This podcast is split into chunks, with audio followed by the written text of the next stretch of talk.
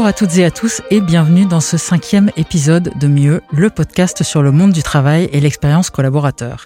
Il trottait dans la tête des actifs depuis quelques années. L'essor du télétravail en a fait un sujet central et un point de vigilance au quotidien.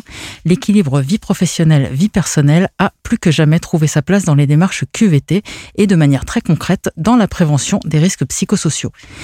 Nous accueillons aujourd'hui Jérôme Ballarin, président de l'Observatoire de la qualité de vie au travail et de 1762 consultants, qui va nous donner sa réponse à la question l'équilibre vie pro-vie perso est-il le grand défi du 21e siècle? Bonjour Jérôme Ballarin. Bonjour. Pourquoi l'équilibre vie professionnelle-vie personnelle est-il à ce point au cœur de nos préoccupations depuis quelques années? Alors, la, conciliation vie pro, vie perso est au cœur de nos préoccupations euh, depuis euh, effectivement maintenant euh, une décennie, voire, voire plus, à cause d'évolutions sociologiques tout d'abord, la montée en puissance des, des, couples biactifs, donc des couples dont les deux membres sont très engagés professionnellement.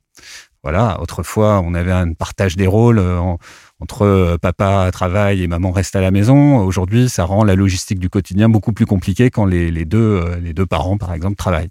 On a aussi euh, l'augmentation des, des, familles monoparentales aujourd'hui qui représentent près de 2 millions de foyers en France. Et ces familles monoparentales sont à 85% dirigées, supportées par des femmes dont 35% vivent en dessous du seuil de pauvreté. Donc là aussi, pour ces 2 millions de, parents solos, on peut imaginer que l'articulation des temps de vie au quotidien est très compliqué. Et puis, dans les évolutions sociologiques, on a aussi l'arrivée des jeunes générations dans le monde du travail qui sont porteuses de nouvelles aspirations, qui ne veulent pas perdre leur vie à la gagner et qui sont très euh, attentives à pouvoir euh, continuer à voir leurs amis, aller au cinéma, faire du sport, etc. Donc euh, voilà, premièrement, effectivement, ce, ces évolutions sociologiques qui, qui, qui, rendent la question de la conciliation vie professionnelle, vie personnelle très, très prégnante dans, dans nos sociétés.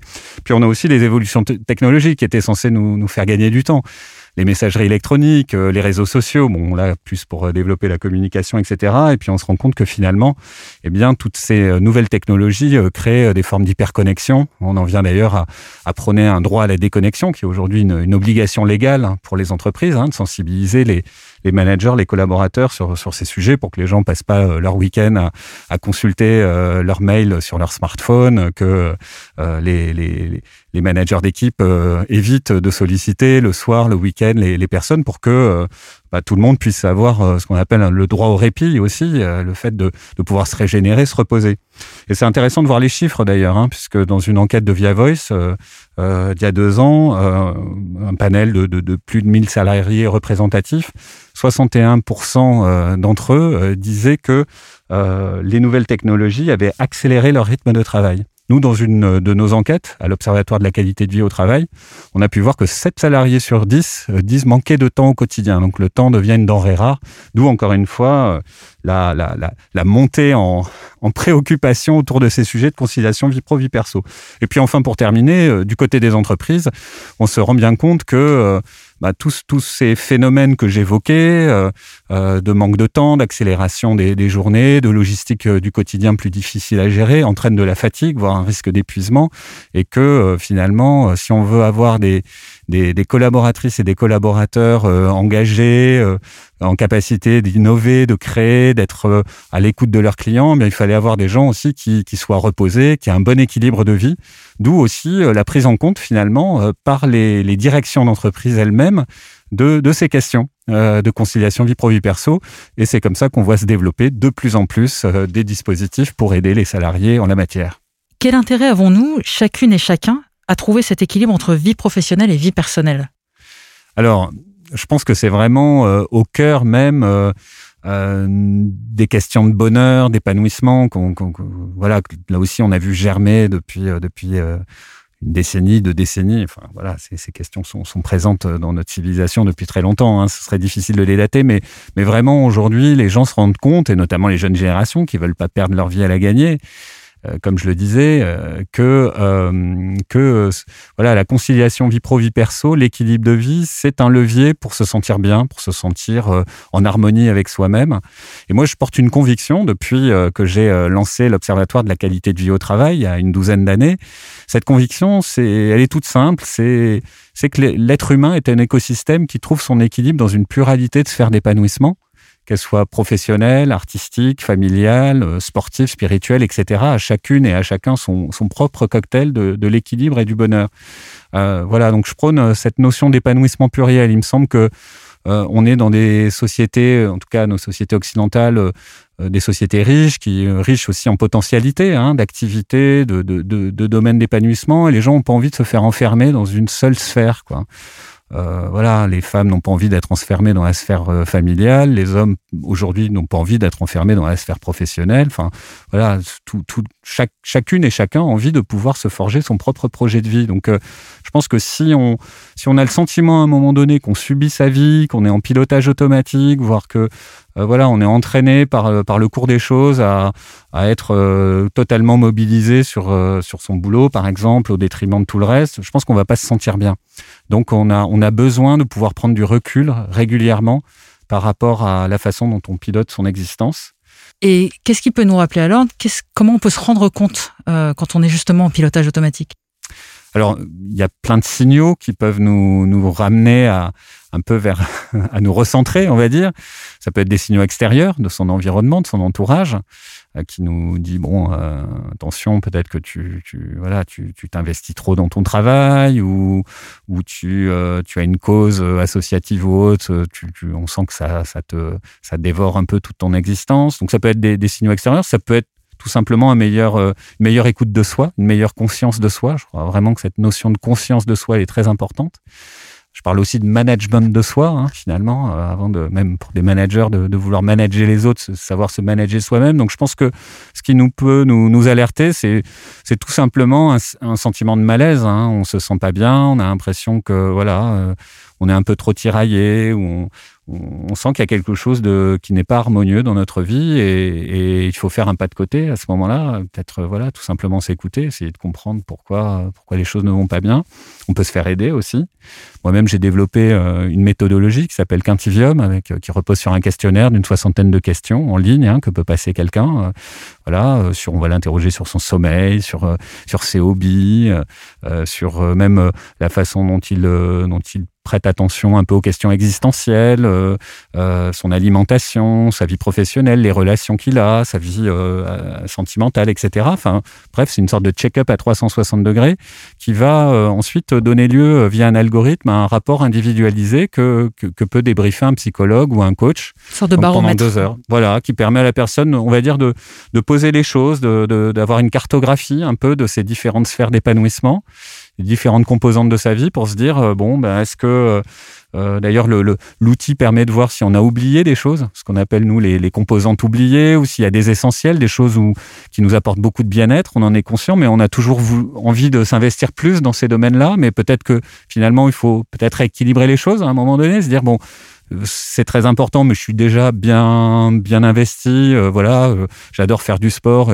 Au fond, ça va quoi. Je suis pas obligé forcément d'en faire beaucoup plus. Par contre, il y a peut-être une autre dimension euh, de ma vie euh, qui est un peu délaissée. Euh, je sais pas, une dimension culturelle ou artistique. Tiens, je jouais du piano il y a dix ans, j'ai complètement arrêté. Euh, du coup, je, je sens qu'il y, y, a un vide un peu de ce côté-là dans ce côté un peu se faire euh, de l'imagination, de la créativité. Donc, euh, bah, tiens, je vais, je vais peut-être, euh, voilà, au lieu de rajouter deux heures de sport, je vais peut-être rajouter deux heures de, de, cours de piano pour m'y remettre. Enfin, voilà, c'est des exemples un peu, voilà, qui sont pas forcément les bons, hein, mais, mais voilà. Donc, c'est via cet outil qu'Intivium, on peut comme ça se dessiner une feuille de route personnelle et prendre des engagements vis-à-vis -vis de soi-même et petit à petit faire bouger les choses. Alors, on, moi, je suis pas du tout pour les, grosses révolutions, hein, les, résolutions de début d'année là où on va révolutionner sa vie et qui font pchit au bout de, de 15 jours et où finalement on est très démotivé. Je suis plus pour une stratégie des petits pas où on va voilà se dire, euh, je rajoute euh,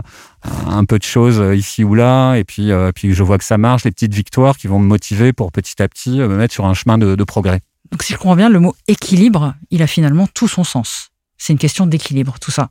Tout à fait. C'est une question d'équilibre. Dans les mots associés, il y a la notion d'harmonie aussi qui, qui, qui, est très parlante. Il y a la notion d'énergie aussi.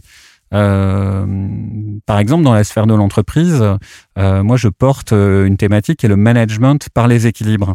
Et j'ai écrit un livre qui s'appelle d'ailleurs Manager par les équilibres. Qu'est-ce que c'est? Alors, manager par les équilibres, c'est finalement prêter attention à cette question de l'énergie, justement. Euh, si on regarde un peu la théorie du management depuis les années 60, euh, avec euh, un des pionniers un peu de cette réflexion managériale aux États-Unis, Harvard, qui s'appelait Peter Drucker, lui, il a parlé du management par les objectifs au début. Voilà, donc c'était le premier temps du management, de savoir quoi faire, contractualiser entre le manager d'une équipe et puis euh, ses, coéquipiers. Puis dans les années 90, on a vu apparaître un deuxième grand temps de cette réflexion sur le management qui portait sur le management par les compétences. On s'est rendu compte que le savoir-faire, les compétences, ça devenait un actif stratégique pour l'entreprise et que finalement, au-delà de savoir quoi faire, la personne devait savoir comment le faire et que si un manager voulait développer la performance de son collaborateur, au-delà de lui fixer des objectifs, il fallait aussi qu'il s'occupe de développer ses compétences. Et moi, je suis euh, convaincu qu'on est rentré dans un troisième temps, une troisième ère du management, qui est celle du management par les équilibres. Alors c'est cumulatif, hein, on n'oublie pas les, les, précédentes, mais qu'aujourd'hui la question, c'est au-delà de savoir quoi faire et comment le faire, c'est avoir l'énergie de le faire. Hein. Et, euh, et, pour moi, c'est euh, quelque part, euh, avec cette question de l'énergie, on va vers une performance humainement durable, hein, qui est une thématique qui est très importante pour moi aussi. Voilà, alors là, si on est dans le champ de l'entreprise, hein, mais c'est de se dire que comme on parle de développement durable et d'écologie pour la gestion des, ressources naturelles, les émissions de CO2, etc. Voilà, on, on, est dans du développement. Enfin, on essaye de monter des modèles économiques, des modèles de production qui soient durables. Eh bien, je pense que pour les individus, c'est pareil. Enfin voilà, il y a, une écologie de la personne et il y a un besoin de, euh, voilà, de, faire en sorte que euh, on soit dans du développement durable sur le plan humain. Et ça, et ça, ça peut d'ailleurs ouvrir des perspectives, euh, même quand on parle des jeunes générations, même des enfants, la façon dont on va les, amener à, s'engager dans la vie professionnelle. Hein, voilà.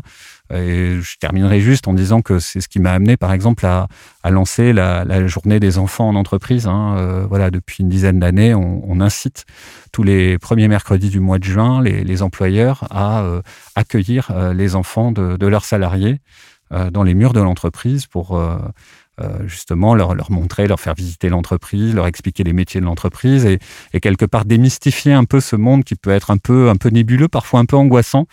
Euh, quand on a démarré cette initiative, on travaillait avec des pédopsychiatres qui nous disaient que les enfants dessinaient leurs parents tout seuls dans un bureau ou dévorés par une hydraditête. Donc, euh, c'est vrai que nous, parents, on peut aussi rentrer à la maison le soir en ayant Enfin, maintenant, on est en télétravail, donc on rentre plus à la maison, mais, mais en tout cas, porter, être porteur d'une image qui est pas toujours très positive. Vis-à-vis du travail. Voilà, exactement. Et, et du coup, euh, et du coup, voilà, à travers euh, euh, cette journée des enfants d'entreprise, on se rend compte que finalement, ils sont agréablement surpris, les, les, les, gamins, quand ils voient des ordinateurs partout, des gens qui leur sourient, qui sont, on leur organise un petit pot, etc. Et ça aussi, c'est du développement durable sur le plan humain. Voilà, c'est aussi faire en sorte que au lieu d'avoir une, euh, de développer des, des, des, visions, des représentations très négatives euh, sur, sur le, le, monde des adultes, on, on, les amène aussi à s'intéresser. Ça ne veut pas dire qu'il ne faut pas qu'ils gardent leur esprit critique et c'est même très important qu'ils fassent évoluer les choses quand ils, quand ils arrivent dans le monde du travail. Et, et, on voit bien que les générations euh, euh,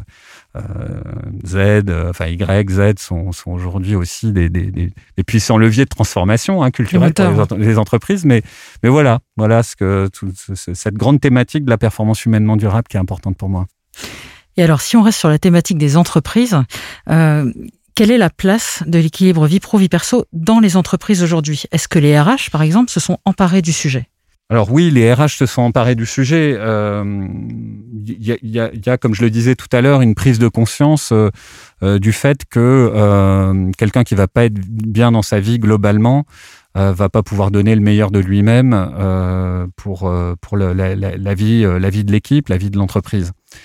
Par exemple, si on prend un commercial, aujourd'hui on demande aux, aux, gens qui sont en contact avec les clients d'être très à l'écoute, empathique, de créer une relation euh, euh, forte et, et, sincère. Et voilà, et avec le avec le client. Or, on peut imaginer quelqu'un qui arrive, qui est vraiment fatigué, qui est stressé. Je dirais quelqu'un qui arrive, c'est le commercial, hein, qui arrive à un rendez-vous avec son client. Ça va être moins productif. Voilà, enfin en tout cas, il va peut-être n'être qu'en capacité de débiter un argumentaire de façon un peu robotisée, sans vraiment écouter l'autre, sans vraiment être en capacité même émotionnelle de, de, de, créer du lien.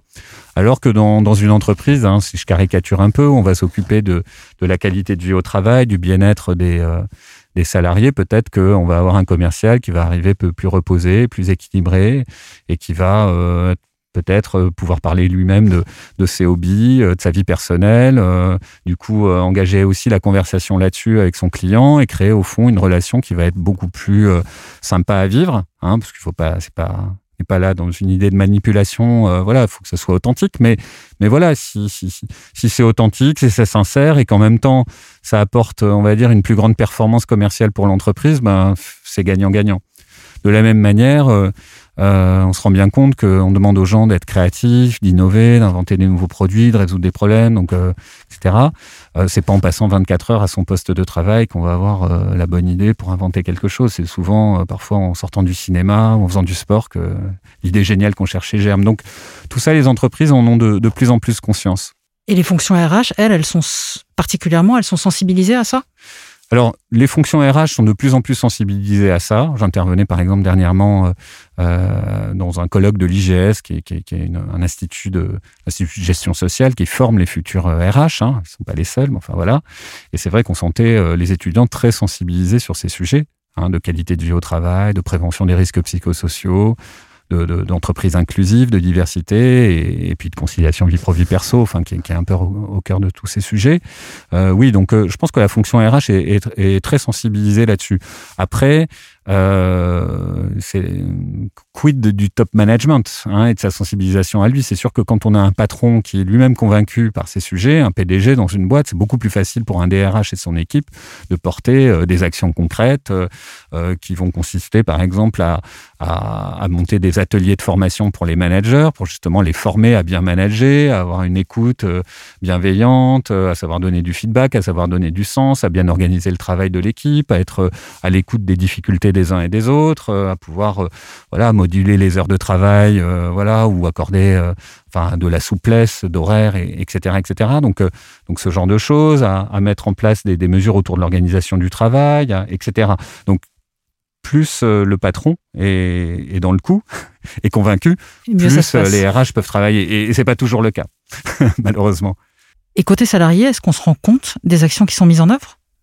Alors, c'est un, une question de communication aussi interne. On se rend compte dans les entreprises que souvent les salariés ne savent pas eux-mêmes euh, les dispositifs dont ils peuvent bénéficier. Par exemple, pour faire garder leurs enfants ou, ou pour, euh, je sais pas, en termes de, congés enfants malades, euh, ils connaissent pas forcément leurs droits. Euh, ils euh, savent pas qu'ils peuvent demander euh, un télétravail. Alors maintenant, c'est un peu moins le cas aujourd'hui parce que ça se développe beaucoup avec la crise sanitaire, mais voilà, un temps partiel, etc. Enfin bref, ils ne connaissent pas toujours les dispositifs qui sont mis à leur disposition. Donc le fait de communiquer plus est parfois euh, simplement un bon levier pour augmenter la satisfaction des salariés, sans forcément faire beaucoup plus de choses. Et puis globalement, quand on regarde dans les études, hein, nous, à l'Observatoire de la qualité de vie au travail, on, anime un, baromètre annuel.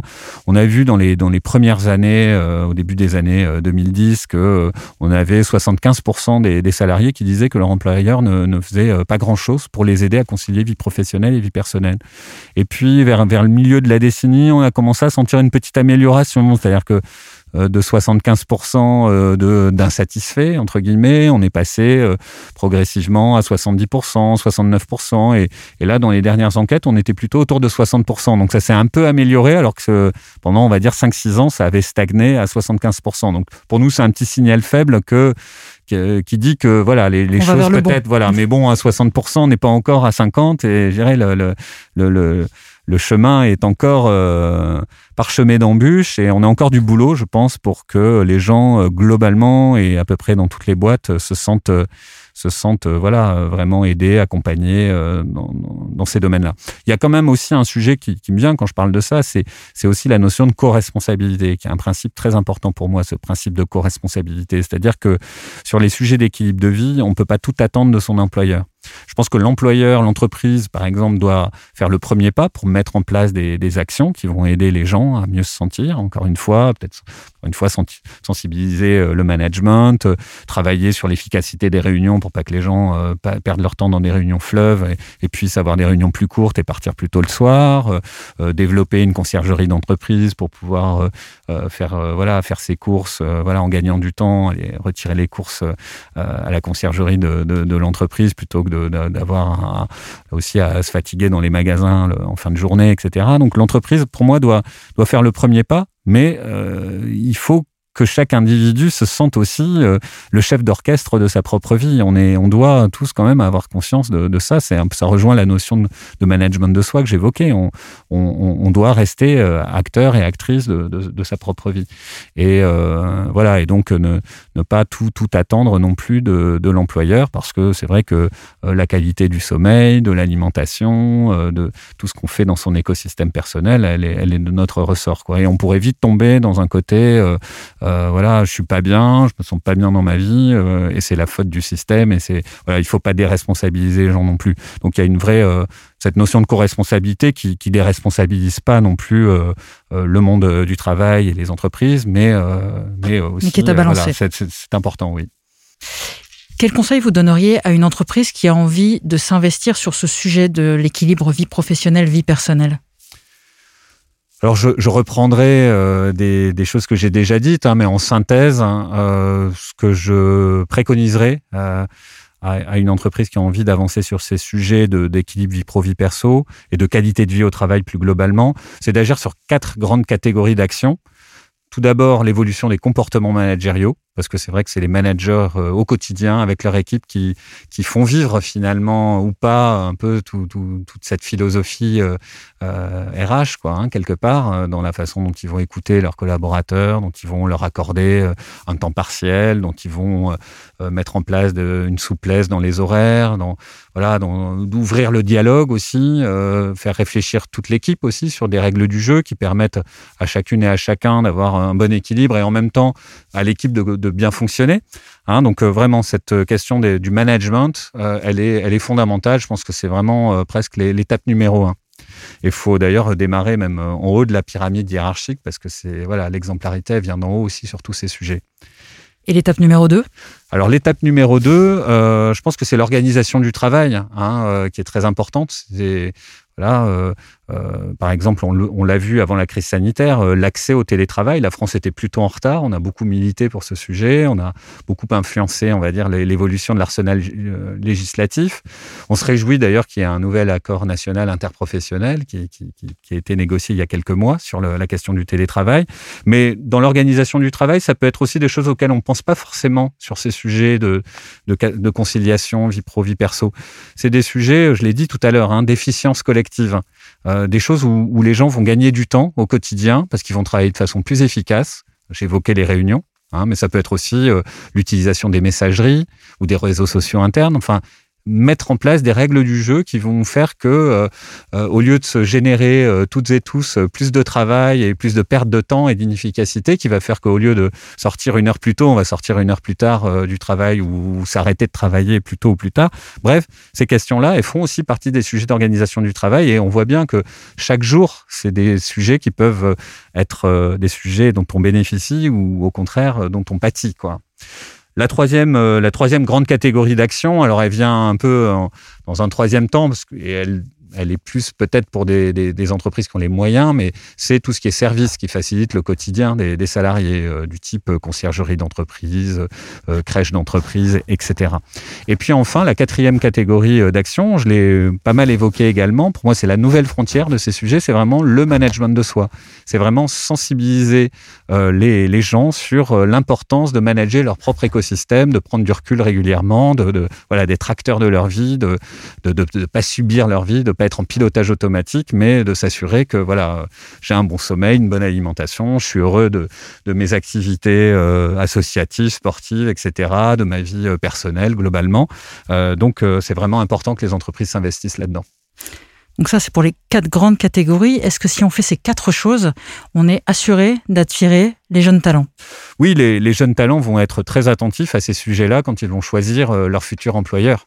Hein, c'est sûr qu'entre une entreprise euh, où euh, on leur dit euh, qu'il faut être extrêmement disponible, même le week-end, que ben il faut qu'ils restent à proximité de leur smartphone, hein, qu'on leur remet le jour de leur arrivée, qu'ils peuvent, voilà, même à 23 heures recevoir un coup de fil urgent, etc. Et voilà, entre cet employeur-là et l'employeur qui va leur dire, écoutez, nous, on est très soucieux de votre énergie durable, de votre épanouissement. On est convaincu que voilà, c'est important de prendre des vacances, c'est important de pouvoir vous reposer le soir, le week-end, de vous laisser de l'énergie du temps pour pouvoir vous épanouir dans d'autres domaines. je pense que voilà, le, choix va être, à mon avis, assez vite fait. C'est vrai qu'on voit qu'il y a une guerre des talents hein, aujourd'hui. Et c'est pour ça aussi que les entreprises s'investissent de plus en plus dans ces sujets. Et notamment, nous, on joue beaucoup là-dessus au sein de l'Observatoire de la qualité de vie au travail. Hein. On fédère un réseau de 30 000 employeurs en France. Et c'est vrai que quand un employeur d'un certain secteur d'activité ou d'une certaine région s'engage à nos côtés, signe par exemple la charte de la parentalité en entreprise que nous avons lancée en 2008, euh, eh bien, euh, ça donne envie à d'autres du même secteur de voilà de, de, de s'engager aussi parce qu'il peut y avoir une concurrence sur le marché du travail pour pour attirer euh, les jeunes talents. Mais au-delà des jeunes talents, je pense que ce qui est important de dire aux entreprises, c'est que c'est pas forcément nécessaire d'agir sur toutes les catégories d'actions que j'ai évoquées, en tout cas sur au-delà des quatre catégories, on pourrait euh, dénombrer 40, euh, 50 euh, bonnes pratiques très concrètes. C'est pas la peine de vouloir tout, agir sur tout, peut-être choisir là aussi une stratégie des, petits pas et se doter, se dire je vais choisir trois actions concrètes que je vais mettre en œuvre tout d'abord pour m'améliorer prioritairement. Je vais regarder aussi la sociologie de mon entreprise, hein, si j'ai plutôt des jeunes talents justement ou si j'ai plutôt une moyenne d'âge plus âgée. On peut avoir des, parents d'ados aussi qui ont besoin d'être accompagnés euh, par rapport aux relations avec leurs adolescents, voire des gens qui ont, des parents en situation de dépendance, qui sont âgés, donc euh, toute la problématique des, aidants, des aidants familiaux. On a des entreprises qui, mettent en place des dispositifs pour accompagner les aidants.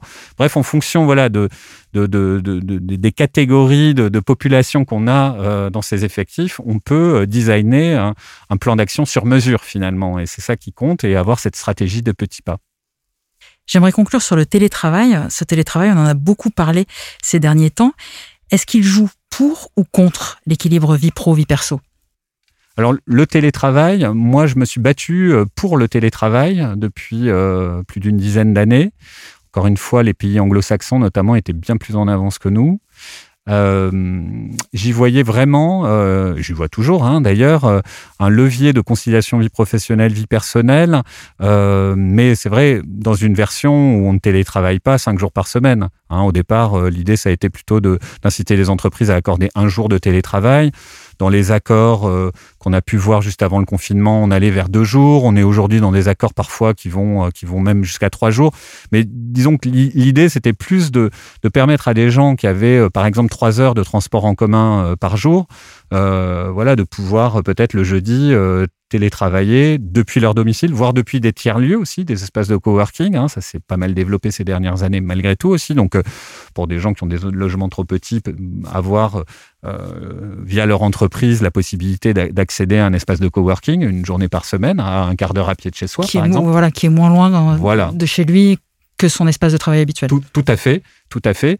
Euh, mais ce faisant, euh, d'éviter ces trois heures de, transport, du coup de pouvoir, notamment pour des hommes, hein, parce qu'on a vu que autant les, le, temps partiel est souvent féminin, autant le, télétravail, depuis euh, qu'il se développe, eh bien, il est assez paritaire au fond. Et même, euh, ça a amené des hommes euh, parfois à, réinvestir le, foyer dans la semaine, hein, alors qu'avant, ils partaient très tôt et rentraient très tard du lundi au vendredi. Là, peut-être le jeudi, d'être à 17h, d'avoir fini de travailler, de pouvoir s'occuper des, devoirs des enfants, de préparer le dîner, etc. Donc, ça a été même un, levier, on va dire, un peu de, repartage, on va dire, des, des tâches domestiques et familiales dans les couples. Euh, donc voilà, donc une version très positive et qu'on a beaucoup, on a beaucoup poussé. Bon, c'est vrai que depuis quelques mois, on a plutôt un télétravail subi pour beaucoup de gens. Hein. Euh, voilà, alors euh, certains y trouvent leur compte et sont heureux de, voilà de ça, mais on voit aussi des gens qui se trouvent isolés, qui qui, qui, qui, subissent, qui sont pas, qui n'étaient pas habitués à travailler chez eux. Euh, voilà, donc euh, euh, c'est vrai que ça, pose des, questions de, réinvention de nouveaux rituels au fond, à la fois pour chacune et chacun à la maison quand on télétravaille, de pouvoir s'arrêter, de se recréer voilà des, moments de pause, ne pas parce qu'on peut on, peut aussi voir une forme d'épuisement professionnel hein, avec le télétravail. C'est des gens qui finalement n'ont plus trop de repères et démarrent très tôt, finissent très tard. Donc là aussi, se réinventer des rituels, réinventer des rituels collectifs aussi, type euh, café virtuel le matin avant de démarrer. Voilà, on, se connecte en visio avec son équipe, on partage un peu. Voilà, on se sent moins moins isolé. Euh, et puis euh, et puis se pose la question de l'après. Aujourd'hui, on commence et on espère pouvoir sortir de, de ces temps difficiles rapidement. donc, ce, et alors, ce, sera quoi l'après justement? Alors, je, je, je pense qu'il y a un grand mot qui, qui, qui apparaît aujourd'hui dans, dans le discours hein, de, de, tout le monde, c'est le mot hybride. Euh, voilà, on, on, va être sur des modes d'organisation du travail certainement hybrides, mélangeant du présentiel et du distanciel. A priori, on ne reviendra pas au monde d'avant euh, parce que des nouvelles habitudes se sont prises, par exemple dans les réunions visio, dans le fait voilà d'avoir cette euh, souplesse d'organisation qui fait que bon et puis pour ceux qui aiment qui aiment finalement travailler depuis chez eux voilà euh, donc ça m'étonnerait qu'on revienne dans un monde qui ressemble exactement au monde d'avant. Je pense que voilà, il y aura un mélange des deux. Il va falloir euh, retrouver euh, des nouveaux équilibres. Je pense aussi qu'on sera heureux de se retrouver, hein, de revenir voir ses collègues, de revenir au bureau aussi à un moment donné quand euh, je la menace sanitaire euh, passera, on espère, aura disparu. Euh, euh, donc voilà, donc c'est difficile de dire exactement à quoi ça ressemblera. Je pense que ce sera aussi un peu du cas par cas, entreprise par entreprise euh, et qu'on prendra peut-être quelques mois avant de, de, de retrouver de, des nouveaux équilibres. Merci Jérôme Ballarin. Merci à vous. Le cinquième épisode de Mieux, le podcast sur le monde du travail et l'expérience collaborateur, touche à sa fin.